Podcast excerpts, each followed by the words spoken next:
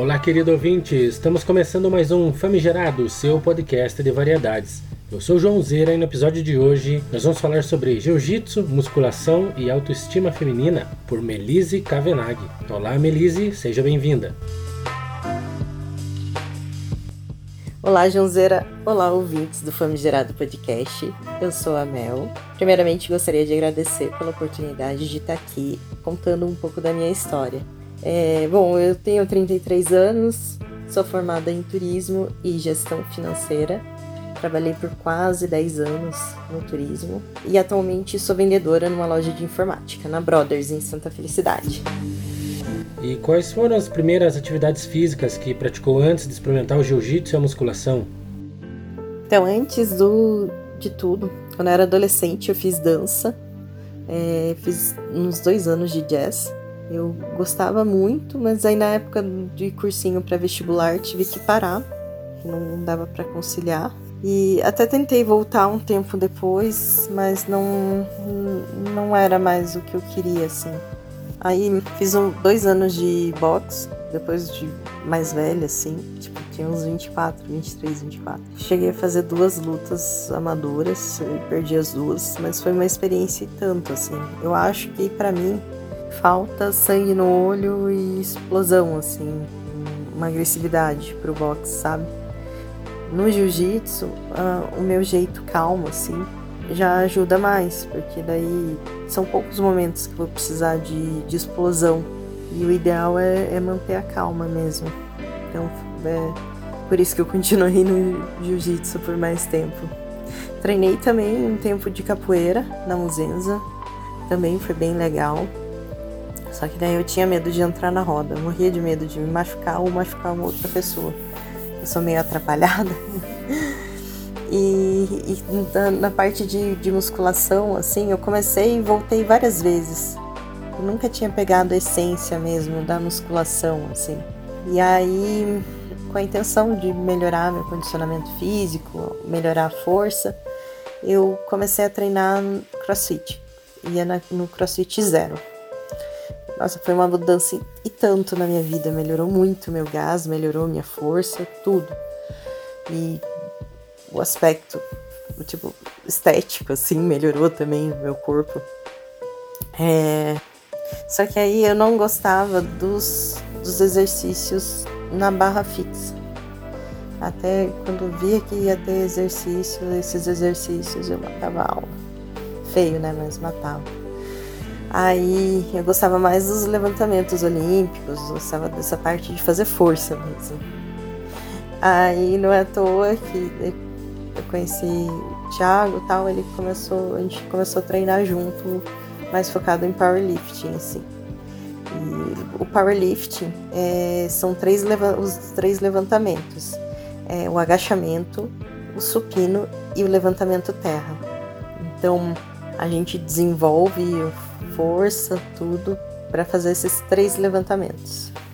E aí eu curti demais. Até hoje, assim, curto, até tinha pensado em competir no powerlifting, mas é, seria muito complicado conciliar jiu-jitsu e powerlifting. É muita coisa.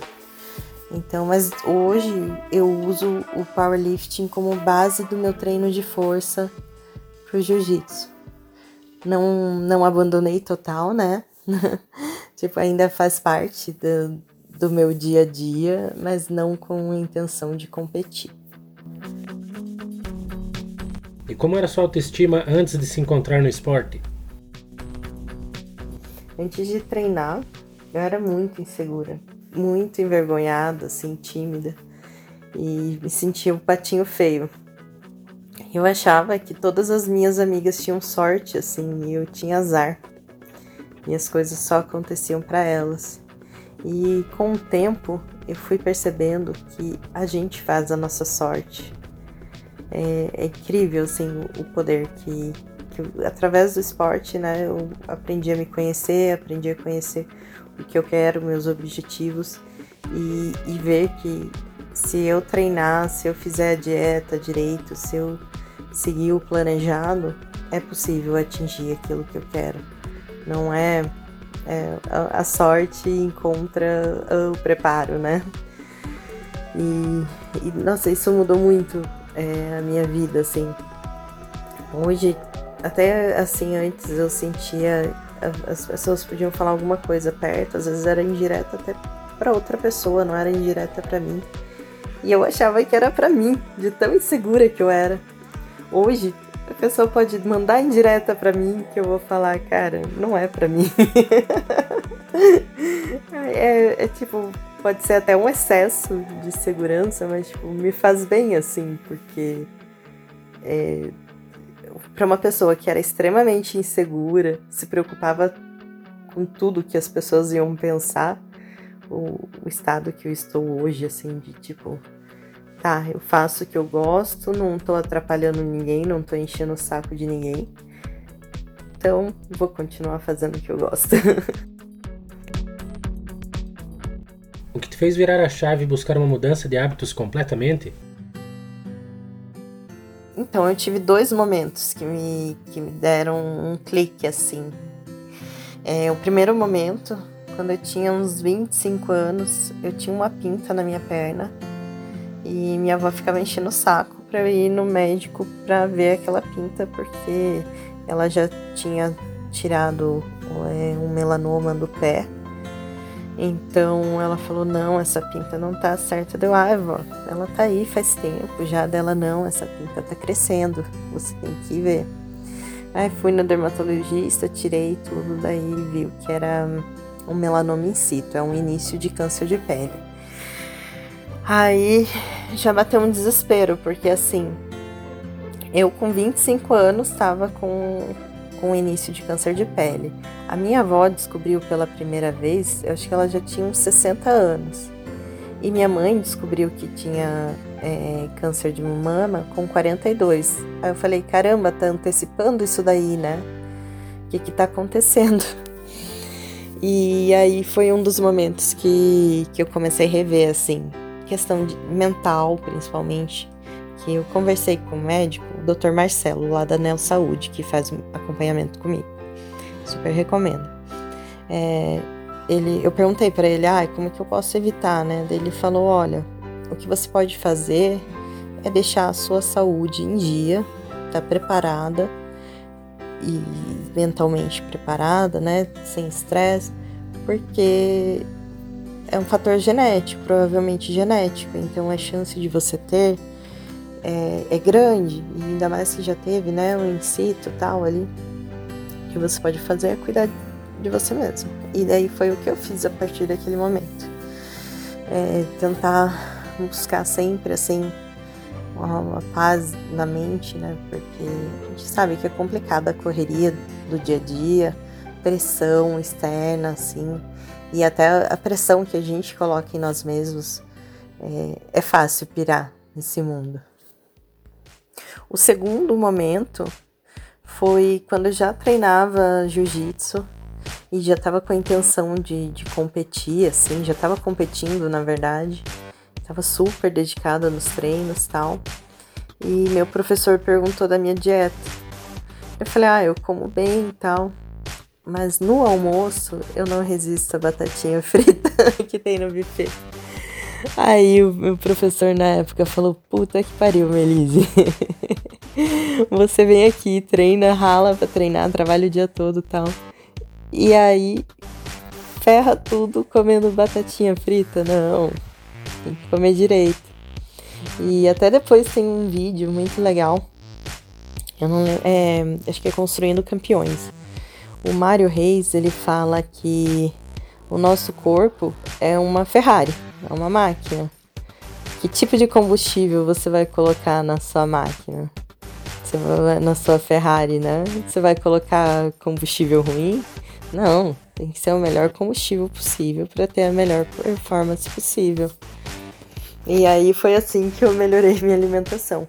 Mas lógico que continuo comendo um docinho aqui, um docinho ali, mas não como antes, que era todo dia batatinha frita no almoço. Como superou a fase difícil após a perda da mãe e da avó? E como as atividades físicas te ajudaram a segurar a barra? Olha, 2021 foi o pior ano da minha vida, sem dúvida. Foi terrível, terrível. A minha, meu avô faleceu em 2018, daí minha mãe faleceu em 2019. E minha avó ficou bem mal em 2021. Foi uma barra assim que a gente passou com ela, de junho até outubro. E foi cansativo, assim, foi estressante, porque eu ficava é, cuidando dela, só saía para trabalhar. Em alguns períodos trabalhei do hospital junto com ela. Até tenho eu agradeço sempre a, a, a loja onde eu trabalho, a Brothers, porque eles me permitiram trabalhar do hospital para ficar com ela, para acompanhar ela.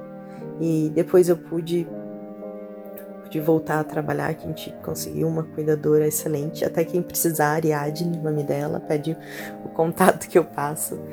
Ela, nossa, cuidou maravilhosamente da minha avó enquanto eu ficava fora para trabalhar. Mas aí voltava e já estava ali com ela, não conseguia dormir direito. É, só tinha um tempinho ali para ir para o trabalho de manhã para me arrumar e ir para o trabalho. E o horário que eu podia treinar nesse período era na hora do almoço. E eu ia treinar, deixava de almoçar para ir treinar, porque eram os meus minutos de paz, assim.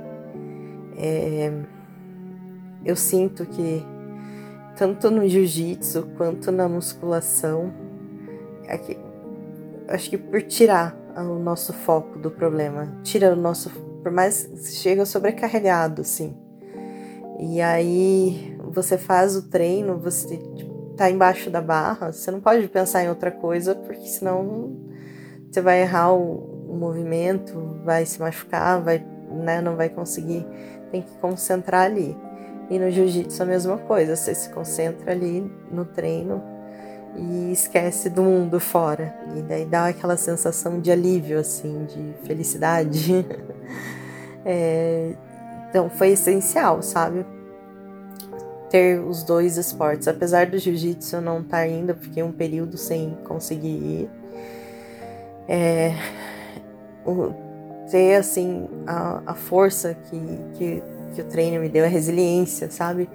De acreditar, não, vai passar esse momento ruim. Às vezes, muitas vezes na luta, no jiu-jitsu, a gente tá lá num momento ruim com uma pessoa bem mais forte, bem mais pesada em cima de você, pesando em cima de você. Mas você sabe que vai chegar um momento que você vai conseguir virar o jogo e ganhar a luta, inclusive. E, e foi assim que eu via. Por mais que tava difícil, eu sabia que um momento ia acabar o sofrimento. O sofrimento, né? Infelizmente, minha avó faleceu mas eu imaginava que ela ficaria curada, né? Mas infelizmente não foi assim. Então, é, se não fosse isso, se não fosse os meus treininhos na hora do almoço, eu não sei o que teria acontecido comigo. Porque eu fiquei bem abalada, fiquei foi um momento bem complicado, mas consegui, eu tinha que ficar firme pela minha avó. Minha avó sempre foi a pessoa, o porto seguro, sabe? Inclusive, quando meu avô faleceu, minha mãe faleceu, ela foi nosso porto seguro. Ela segurava a barra. Por mais que eu tava aqui com ela, ela que segurava a barra de tudo.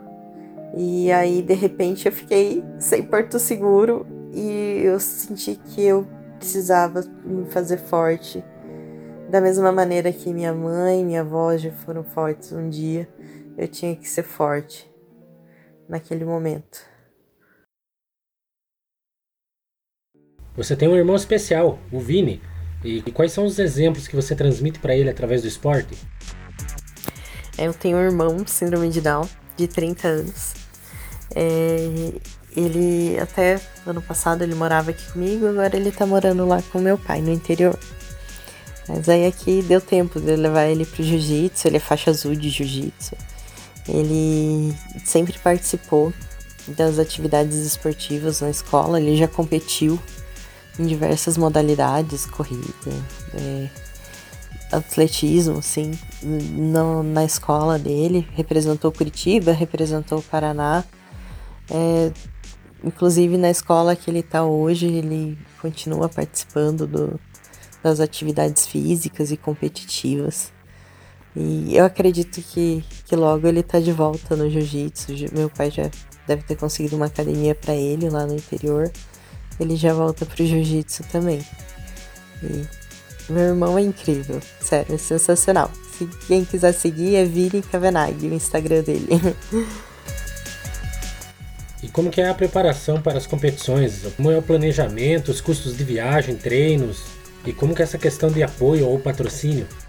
Bom, a preparação para campeonato é diária, né? A constância ali na dieta, treino, preparação física, descanso adequado.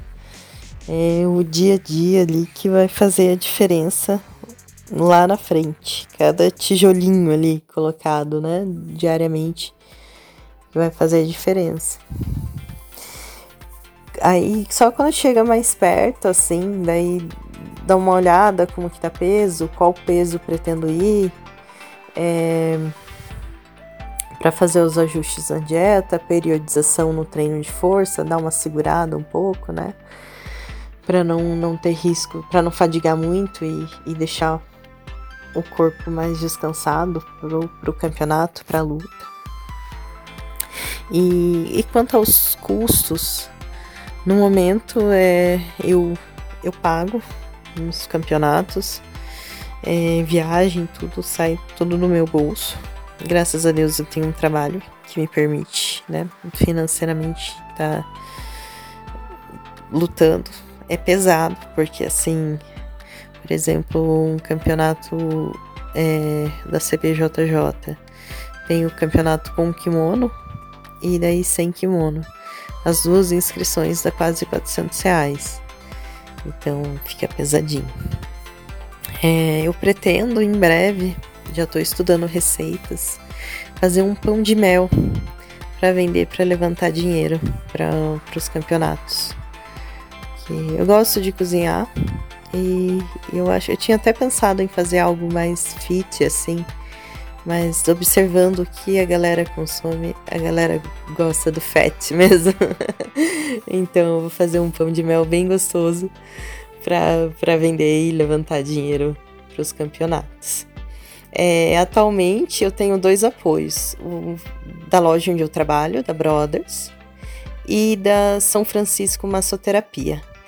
Então, lá na São Francisco, a, a minha amiga Andriele, ela faz liberação miofascial.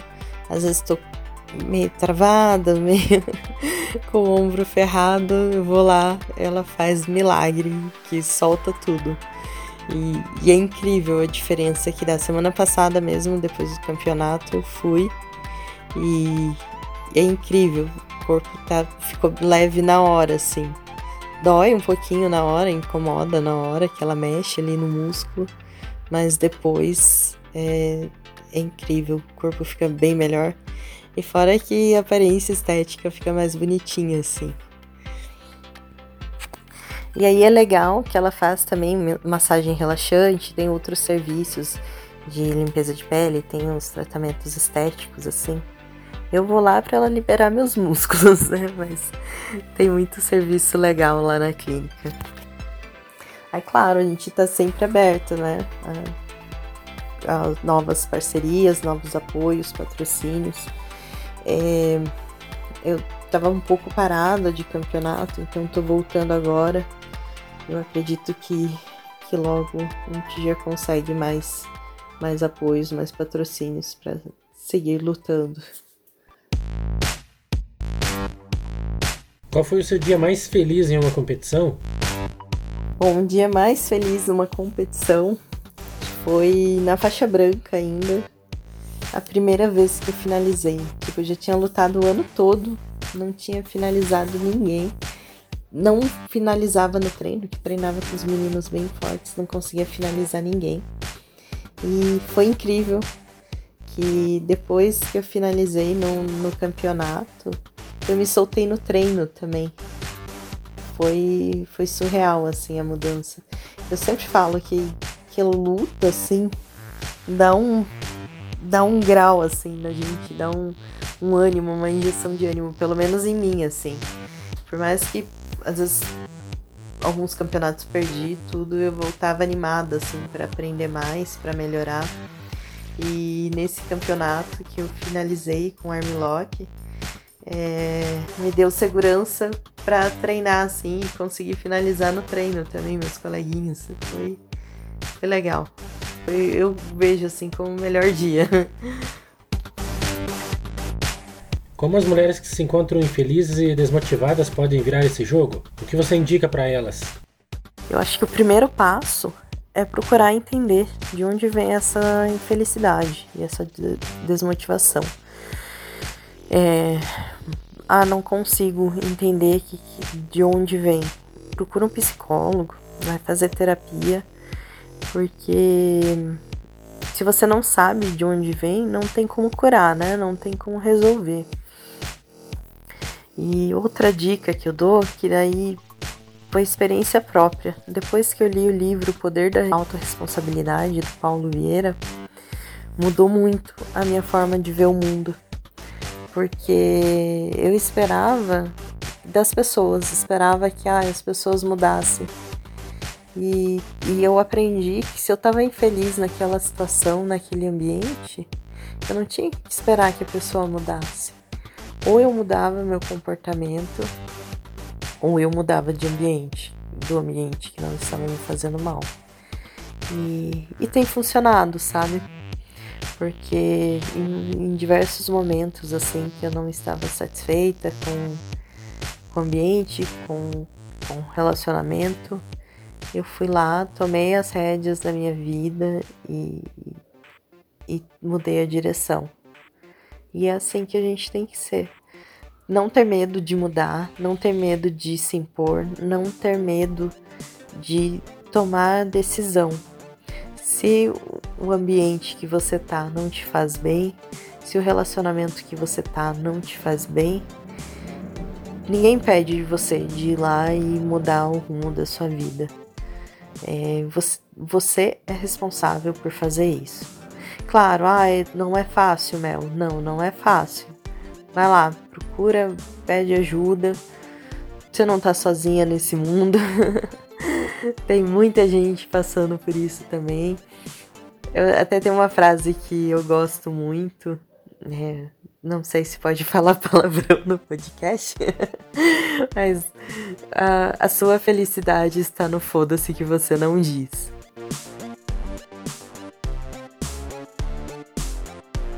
Obrigada, Joãozeira, pela oportunidade de estar aqui contando um pouquinho da minha vida.